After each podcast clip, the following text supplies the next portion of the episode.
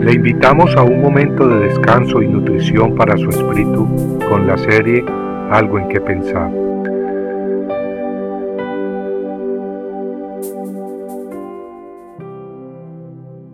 Señor tu Dios adorarás y a Él solo servirás. En Mateo 4 leemos que el Hijo de Dios fue llevado al desierto por el Espíritu Santo para ser tentado por el diablo.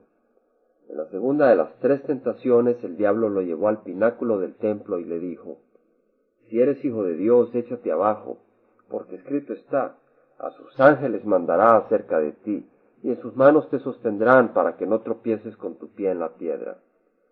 Si Jesús fuese un ángel, el diablo hubiese dicho, Si eres un ángel de Dios, lánzate al precipicio y Dios enviará a tus compañeros para que te rescaten. Pero eso no fue lo que dijo Satanás. Él sabía que Jesús era el Hijo unigénito de Dios, no un ángel, y Jesús no negó en ningún momento ser el Hijo de Dios. Las escrituras, describiendo la tercera tentación, nos revelan que en un monte muy alto el diablo le mostró a Jesús todos los reinos del mundo, y le dijo, Todo eso te daré si postrado me adorares.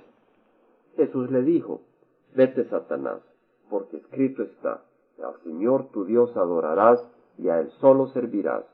El diablo entonces le dejó y aquí vinieron ángeles y le servían. Tal como leímos al principio, solo Dios debe ser adorado, ninguna otra persona. Y con esa verdad bíblica Jesús venció a Satanás una vez más. En otra ocasión Jesús caminaba sobre el mar de Galilea hacia sus discípulos. Ellos estaban en una barca, la cual era azotada violentamente por grandes vientos y olas. Cuando Jesús se subió a la barca, el viento y las olas se calmaron. Los discípulos, anonadados de ver el poder de Jesús y su amor y cuidado sobre ellos, no pudieron menos que adorarle. Sí, los discípulos adoraron a Jesús en esa ocasión. El Nuevo Testamento fue escrito en el idioma griego, y la palabra griega usada para expresar que Jesús fue adorado es la misma palabra usada en el pasaje del desierto, en que Jesús declaró que sólo Dios puede ser adorado. Si Jesucristo no fuera Dios, hubiera reprendido a los apóstoles cuando ellos le adoraron. Sin embargo, Él aceptó la adoración de sus discípulos, quienes declararon, verdaderamente eres hijo de Dios. Notemos que los apóstoles no dijeron, verdaderamente eres un gran ángel o profeta de Dios. No, ellos exclamaron, verdaderamente eres hijo de Dios. Los hijos tienen la misma naturaleza que los padres. Así nuestros hijos comparten nuestra misma naturaleza humana. Y similarmente, el Hijo de Dios tiene la misma naturaleza divina que Dios Padre. El Padre Celestial, siendo Dios, existe desde toda la eternidad. Él no necesitó ser creado. Y el Hijo de Dios, quien posee la misma naturaleza divina que el Padre, también existe desde toda la eternidad y nunca tuvo que ser creado. La Biblia usa varios nombres para el Hijo de Dios. Uno de ellos es el Verbo de Dios. En Juan 1.1 leemos que en el principio era el Verbo, y el Verbo era con Dios, y el Verbo era Dios. En Hebreos 13.8 leemos que Jesucristo es el mismo ayer, hoy y por los siglos, una característica única de Dios. ¿Conoce usted realmente a Cristo?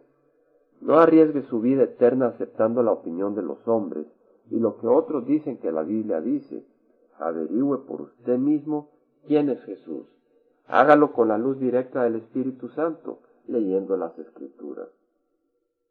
Compartiendo algo en qué pensar, estuvo con ustedes Jaime Simán. Si usted desea bajar esta meditación, lo puede hacer visitando la página web del Verbo para Latinoamérica en www.elvela.com y el Vela se deletrea E L B de verdad E L A, donde también encontrará otros materiales de edificación para su vida. Puede también escribirnos a El Vela Pio Box 1002 Orange, California 92856, Estados Unidos. Dios le bendiga.